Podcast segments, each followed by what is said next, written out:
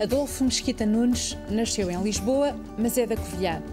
Cresceu nesta cidade da Beira, descendo de uma família de industriais dos lanifícios. O avô era conservador, democrata cristão. Do lado materno, as raízes são humildes, a mãe era bailarina e reverente, o avô socialista, o tio MRPP. Licenciou-se em Direito na Católica, fez o mestrado na Clássica, é advogado. Foi secretário de Estado do Turismo entre 2013 e 2015. Aos 40 anos, depois da morte do avô, candidatou-se à Câmara da Covilhã, onde ficou como vereador. É militante do CDS desde 97. Olá, Adolfo. Olá, Bem-vindo aos Filhos da Madrugada. Obrigado. Lutas sindicais, lutas laborais, diferenças ideológicas, tudo isto esteve na tua infância. Como é que o viveste? Eu, tu, eu faço parte, eu tenho a sorte de ter eh, na minha família uma diversidade ideológica muito grande. Como tu disseste, tenho tios do MRPP, não é só um, uh, e vai até o CDS. E, portanto, desde muito novo, Uh, percebi que era possível uh, amares alguém que pensa de forma completamente diferente de ti uh, e que inclusivamente tem um, um, modelo de sociedade no qual tu te vais sentir desconfortável ou, ou, com um certo desacerto.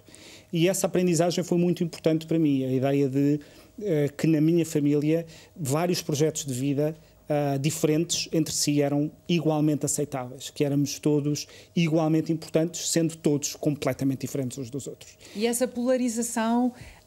Um, a aprendizagem uh, dessa diversidade e, e, e, lidar com esta polarização Olha, foi feita como? Das coisas mais interessantes foi que a polarização uh, não era muito coerente.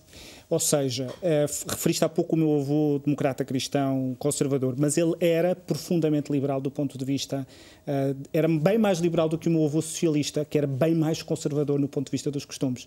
E, portanto, isto também me ajudou a perceber que nenhum de nós corresponde a um molde, nenhum de nós corresponde a uma forma.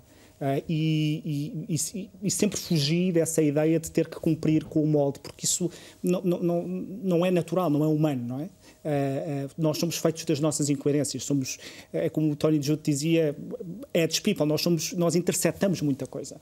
E essa aprendizagem para mim foi muito importante, não me preocupar com o molde, sabendo que de um lado ou do outro havia pessoas muito diferentes e contraditoriamente diferentes face àquilo que era esperado de si um, e acho que isso moldou moldou muito. Um, e depois uh, vivo, vivi e cresci na Covilhã, uma cidade, é uma cidade industrial, uma cidade muito segmentada do ponto de vista social, portanto, entre estratificação fincada. uma enorme estratificação, de que eu eh, já apanhei uma parte que não me dei muito conta disso na minha infância. Devo-te confessar que fui protegido dessa, dessa estratificação, porque nunca senti no, em, em, convívio com ninguém, nem ela me foi passada do ponto de vista familiar, mas eh, quando mais tarde regresso, até para poder ser candidato à Câmara, eh, essa estratificação estava muito presente. As pessoas indicavam muito eh, os mesquitas, eu vinha da família dos mesquitas, as pessoas vinham ter comigo, tinham trabalhado na fábrica dos mesquitas, e tu eras um ramo de uma certa genealogia. Exatamente. E, eh, e depois percebi que as pessoas continuavam a falar dessa genealogia ou de, ou de, outras famílias dessa mesma maneira e algumas até com uma certa diferença que eu achava, enfim, atávica eh, ou fútil, se quiseres. Um, embora eh, tenha tido sorte nisso, porque lembro-me de ter ido, já nessa fase de campanha, a um, jantar, a um almoço eh, comemorativo do 25 de Abril, uh, na, no Torcendo, portanto, na, na, Vila Vermelha da Covilhã, portanto, onde a maior parte do aparelhado se concentrava na altura, e eu pensei, vamos lá ver como é que isto vai correr. Uh, como é que vai correr uma pessoa do CDS aqui, uma pessoa ainda para mais uh, com essa genealogia de que estás a falar. E descobri coisas eh, muito interessantes sobre a minha família, que as pessoas me vinham contar, e portanto foi, de alguma forma, a confirmação de algo que eu já uh, sentia de que podia ter orgulho na minha família. Mas só para, para poder, talvez, testemunhar isso, o meu tio Luís Felipe, um, que é uma pessoa muito especial da, minha família, era, uh, foi o primeiro, uh, foi o presidente de Câmara que o regime, novo regime, portanto, a seguir ao 25 de Abril, colocou como presidente de Câmara. O que significa que, de facto, se a nossa, se a nossa atividade, com muitos erros que possam ter sido cometidos, com certeza, porque há sempre erros cometidos, tivesse sido uh, confrontacional relativamente àquilo que são os direitos dos trabalhadores, ele nunca teria sido colocado pelo novo regime como presidente de Câmara, aqueles presidentes de Câmara interinos que foram colocados. Um, e essa descoberta uh, do, do, passado, agora presente, já sem o meu avô a acompanhar-me, uh, foi, foi muito emocionante e foi muito, muito importante. Há um filme do, do cineasta espanhol Victor Erice que se chama chama Vidros Partidos. Está no YouTube. À falta de melhor, vão ao YouTube ver, ver este filme que é muito comovente um, e, e refere-se a uma, a uma fábrica, à carcaça de uma fábrica na região do Val do Ave. Uhum. Uh, os trabalhadores falam sobretudo de uma repetição de ciclos de trabalho, de sofrimento, uh, uh, do estatuto que não muda, uma porosidade social inexistente. Claro que isto é Val do Ave, mas imagino que há semelhanças com a situação da, da Covilhã. Aquilo que eu queria saber é se alguma vez uh, pensaste, e se eu estivesse do outro lado? Não do lado dos industriais uhum. do lanifício, mas do lado dos trabalhadores dos pobres. Olha, eu acho que essa visão nunca me. Eu nunca fui desacompanhar dessa visão porque, como disseste há pouco, uh, do lado da minha mãe, o meu avô uh, veio do centro do centro, veio do interior do interior, de uma aldeia de, ao pé de Pampilhosa da Serra, Carvalho, tem quase ninguém a viver hoje, hoje lá, um, e ele sofreu muito para poder ser economista e depois uh, ser professor, dar aulas e, e, ser secretário de Estado. Ele foi secretário de Estado dos governos provisórios, uh, do governo Mário Soares, do Pinheiro Azevedo, peço desculpa, e um, eu lembro-me dele me contar uma vez perguntei-lhe uh, porque é que ele não gostava de broa de milho, que era um pão que eu adoro. E ele disse-me: eh, se tu tivesses comido broa de milho ao pequeno almoço, ao almoço e ao jantar durante toda a tua infância, também não gostarias. E, portanto, essa, essa presença uhum. familiar, eu acho que do lado do meu pai, não é que ela não fosse dada, mas acho que, por experiência própria, de vivência, eu, eu nunca me esqueci dessa, dessa condição, uh, dessa desta ideia de que a sociedade é feita de outros. É? A palavra outros é muito importante na minha família.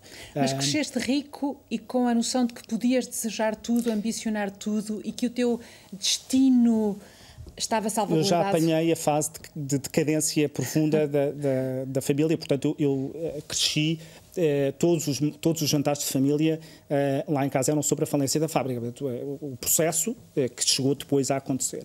E, portanto, esse desgaste, o de saber que há. E lembram desta frase, de ser dita várias vezes: há famílias inteiras que trabalham na fábrica e se nós fecharmos, vão as famílias inteiras para o desemprego. E, portanto, os avais pessoais, as garantias, as hipotecas, tudo. Portanto, eu acompanhei todo esse processo. Eu nunca me senti, sendo claramente um privilegiado, portanto, nem sequer esteja em questão uh, presumir-se aqui o contrário, mas eu apanhei sempre a, eu apanhei a fase da, da decadência, de tal forma que lembro-me de ter dito várias vezes que eu nunca iria ter, nunca iria ter um negócio meu, porque uh, tinha ficado traumatizado com essa experiência de, de, de ver perder tudo, não é? E eu acho que para, para negócios de família, a geração que tem de fechar a porta eh, fica muito traumatizada com, com isso, a sensação de fracasso, não é?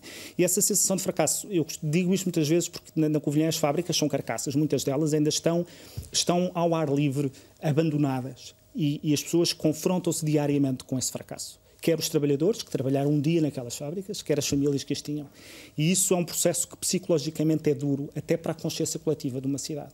É? é preciso reconverter aquele património e poder dar-lhe uma nova vida para que a cidade também possa sentir que passou para uma fase, uma fase uh, distinta. As leituras do 25 de Abril, uh, nesses encontros de família, uhum. presumo que fossem muito diferentes consoante estivesses com a família da tua mãe ou com a família Sim. do teu pai. Sim. Uh, Olha, é, é engraçado é ver como tens uma confluência para a Revolução, não é? de expectativas, de entusiasmo, mas depois a visão uh, do que acontece depois, do processo que vem a seguir uh, e as expectativas frustradas ou não frustradas permitem-te ter também uma noção que eu acho, pelo menos para mim, é muito importante: é que para uma revolução, independentemente de quem são os seus autores materiais, confluem milhões de expectativas. E todas essas expectativas são legítimas. Esse, todas essas pessoas fazem parte da revolução. E, depois, e há uma degenerescência inevitável do sonho. E, e completamente. De um lado e, e uma revolução que procure perpetuar-se ou que os seus donos ou os seus autores materiais procurem apropriar-se dela para o futuro, deriva sempre numa ditadura, porque nenhuma sociedade convive com uma revolução uh, permanente em que há uns donos uh, que, que, enfim, que guardam o património. E, portanto, essa noção de que para uma revolução confluíram expectativas muito diferentes e que depois permitam leituras diferentes e todas reais e todas verdadeiras, é muito útil tu perceberes isso na vida, que não há uma verdade, que não há dogmas, uh, que não há uma só forma de olhar para a realidade uh, e que a única forma de tu, numa sociedade muito diversa, poderes chegar a um entendimento é partindo dos factos. A partir dos factos, tu depois podes pensar coisas diferentes, ter opiniões diferentes e sentimentos diferentes, mas os, os factos permitem-te ter uma noção de acordo, um, um princípio de pacto. Isso, para mim, foi muito importante perceber que, com os mesmos factos, havia leituras diferentes, uh, mas não havia a negação dos factos. E qual é a leitura que tu fazes do 25 de Abril? Olha, um, eu não tenho, sou daqueles que não têm qualquer, uh, qualquer dificuldade em, em, festejar o 25 de Abril uh, e, e, ainda que acho que o dia a seguir foi o início de um processo revolucionário que quase nos levou para muito maus caminhos, a verdade é que, como eu entendo que a revolução é a confluência desses milhões de expectativas, eu não a confundo com aqueles que quiseram ser seus donos. E, portanto, olho mais para aquilo que terminou Uh, e depois para aquilo que ela permitiu. Terminar com um regime uh, fechado, uh, cinzento, que não respeitava as liberdades, que não respeitava as liberdades, que não respeitava que qualquer um de nós fosse dono do seu projeto de vida e do seu projeto de felicidade, e portanto isso para mim é muito importante marcar esse, esse fim, e depois eh, marcar que foi o início de um processo que permitiu a democratização do regime, que permitiu a abertura com falhas, lento, com percalços, é verdade, o regime foi militarizado no começo, só com a, revolução, só com a revisão constitucional de 82 é que temos enfim, uma, uma Constituição que se aproxima das democracias europeias, liberais europeias, mas isso tudo faz parte do processo. E, portanto, entre uma democracia e uma uh, ditadura, entre um regime com liberdade ou sem liberdade, estarei sempre do lado de onde estiver a liberdade. Mas uma democracia existe também muitos combates pela liberdade. Portanto, a, a democracia é um instrumento, não é? E, e, ela pode ser mal utilizada ou pode ser ou pode estar a ser ocupada, se tu quiseres, por uh, vocações políticas que não são as minhas. Portanto, o combate à liberdade não é um combate que ficou no dia 25 de Abril ou no dia 25 de Novembro, mas, eh, mas continua a fazer sentido fazê-lo hoje. Numa célebre entrevista há três anos atrás, uh, tu, tu uh, disseste que és gay. Eu estava a pensar ou a escolher, a hesitar uh, quanto à expressão, porque usamos sair do armário, coming out, assumir-se, o que também uhum. tem, uma, tem uma certa conotação. Uh, mas a, a, a, minha pergunta é porquê é que tu decidiste dizer, porque é que foi importante dizer? Porque quando se ocupa uh, funções governativas, quando se tem o peso mediático e, e, e, público que tu tens, ainda mais num partido conservador de direita, isto tem um significado. Porquê é que tu quiseste dizer? Olha, a resposta sincera a essa pergunta é não sei. Eh, porque a entrevista surge, ou a proposta da entrevista surge, porque eu estava a contar a um jornalista que depois me fez a entrevista, estava a contar, eh, eh, por acaso, a história do cartaz que tinha sido vandalizado, onde tinham escrito gay que eu não tinha mandado retirar, e ele perguntou-me: e não gostavas de contar essa história? E a minha resposta intuitiva foi: sim, posso contar essa história. Um, o porquê é, é uma pergunta que eu me faço de vez em quando quando penso nisso, não é? é o que é que me levou a dizer isso? Uma coisa claramente, porque eu não, não, não era algo que eu quisesse esconder, não era algo que eu tivesse problemas a esconder, não, é, não era algo que eu tivesse vergonha, mas isso não sei se é a resposta suficiente. Eu acho que provavelmente uh, hoje inclino para pensar que foi uh, para poder, uh, de alguma forma, dizer se acham que isto é algo de que me envergonho ou se acham que isto é a forma que me poderem atacar, estão enganados porque é uma coisa com a qual eu convivo, eu convivo muito bem. Mas, mas não sei se foi isto, sabes? Eu nunca me autoanalisei suficientemente para, para perceber. Sei que fica muito confortável com, com, enfim, com o resultado com, e, e com as reações que, que obtive. Nos mas... setores mais conservadores da tua família e mesmo do teu partido, foi uma coisa bem recebida? Aparentemente, sim. Isto é, que me tenha sido comunicado, hum, sim, não, não, não recebi. Hum, sabes que também não faço ideia uh, se, quando estás na política, e, e, ainda para mais tu fazes parte uh, de um governo que uh, praticou políticas que foram de austeridade, que foram necessárias impostas pela Troika, portanto, quando tens muito, muitas razões para as pessoas não gostarem de ti, serem duros contigo, serem críticos contigo, enervarem-se cada vez que apareces na televisão a falar, depois é muito difícil perceber se as pessoas não gostam de ti por isso ou por outro motivo qualquer. E, portanto, eu tendo muito a não, a não sobre uh, achar que é a orientação sexual que define críticas que os setores mais conservadores não possam fazer, porque os setores conservadores podem ter críticas mais do que legítimas ao meu liberalismo ou à, à forma como eu uh, entendo que deve ser a governação, e por isso achar que isso é de homofobia é, é um salto que eu não consigo dar, exceto nos casos em que ela é assumida, não é? Que ela é uhum. dados, dados da Pordata, o, o, casamento entre pessoas do mesmo sexo é possível em Portugal desde 2010.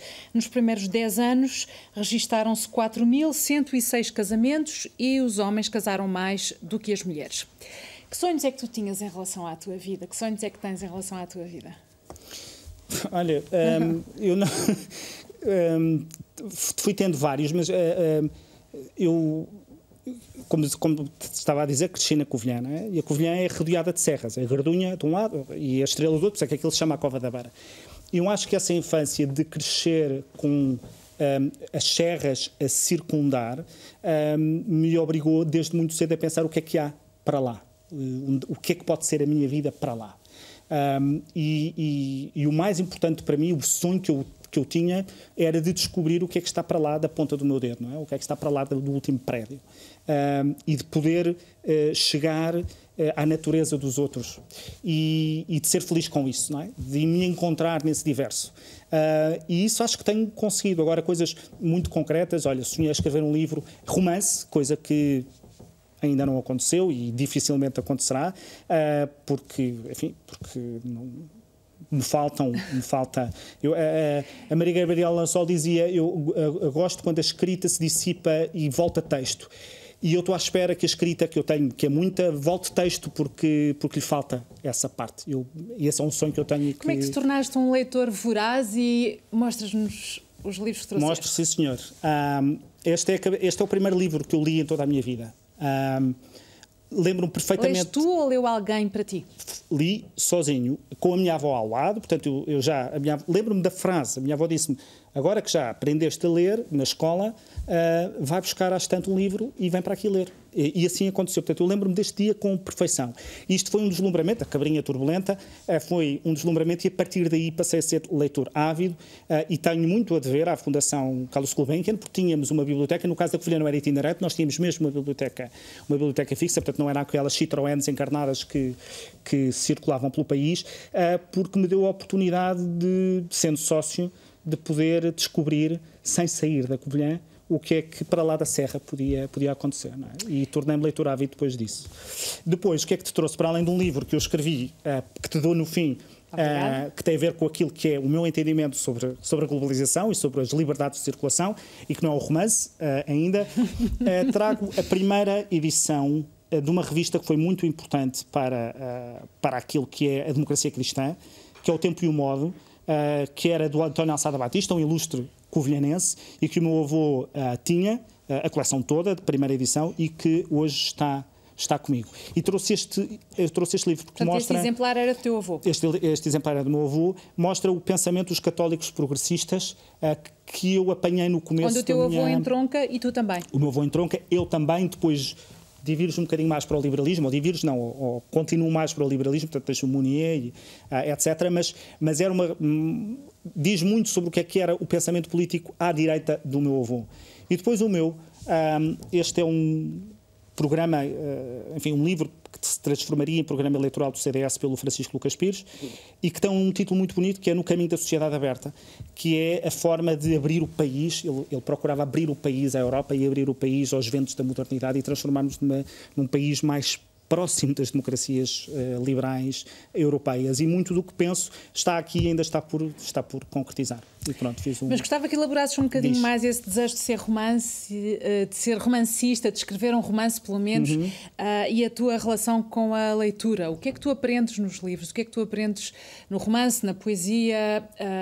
nessa célebre entrevista citaste autores tão diferentes como Guimarães Rosa, o Pavese, ah, certo, eu gosto, eu gosto, muito do Pavés. Quem te acompanha nas redes sociais, como eu, percebe que a presença da, da cultura e de uma cultura que não é mainstream um, é constante, é regular. Chegar ao outro. Eu acho que é mesmo isso, é, é, é chegar à natureza humana. E, e, muitas vezes, quando na juventude popular, portanto, a juventude do, do meu partido, um, às vezes fazem muitos programas, podcasts, entrevistas, etc., e, e, e falam e, perguntam sobre referências, livros, etc.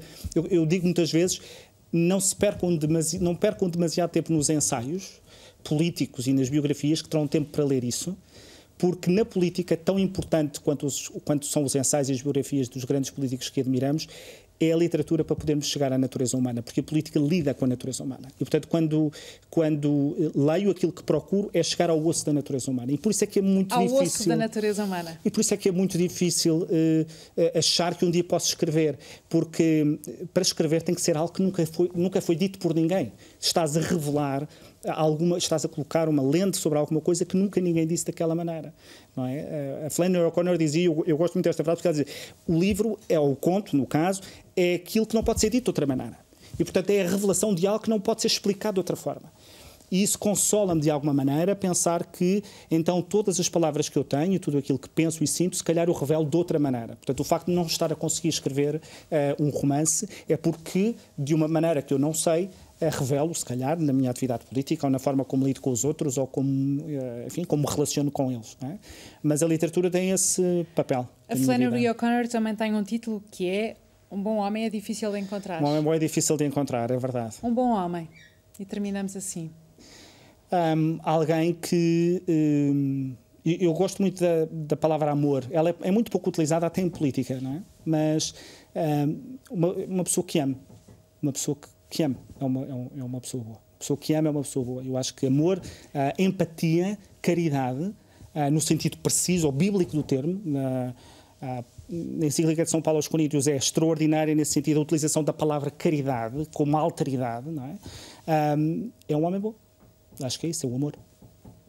Obrigada. Obrigada, Adolfo. Obrigado. E amanhã, mais uma edição dos Filhos da Madrugada.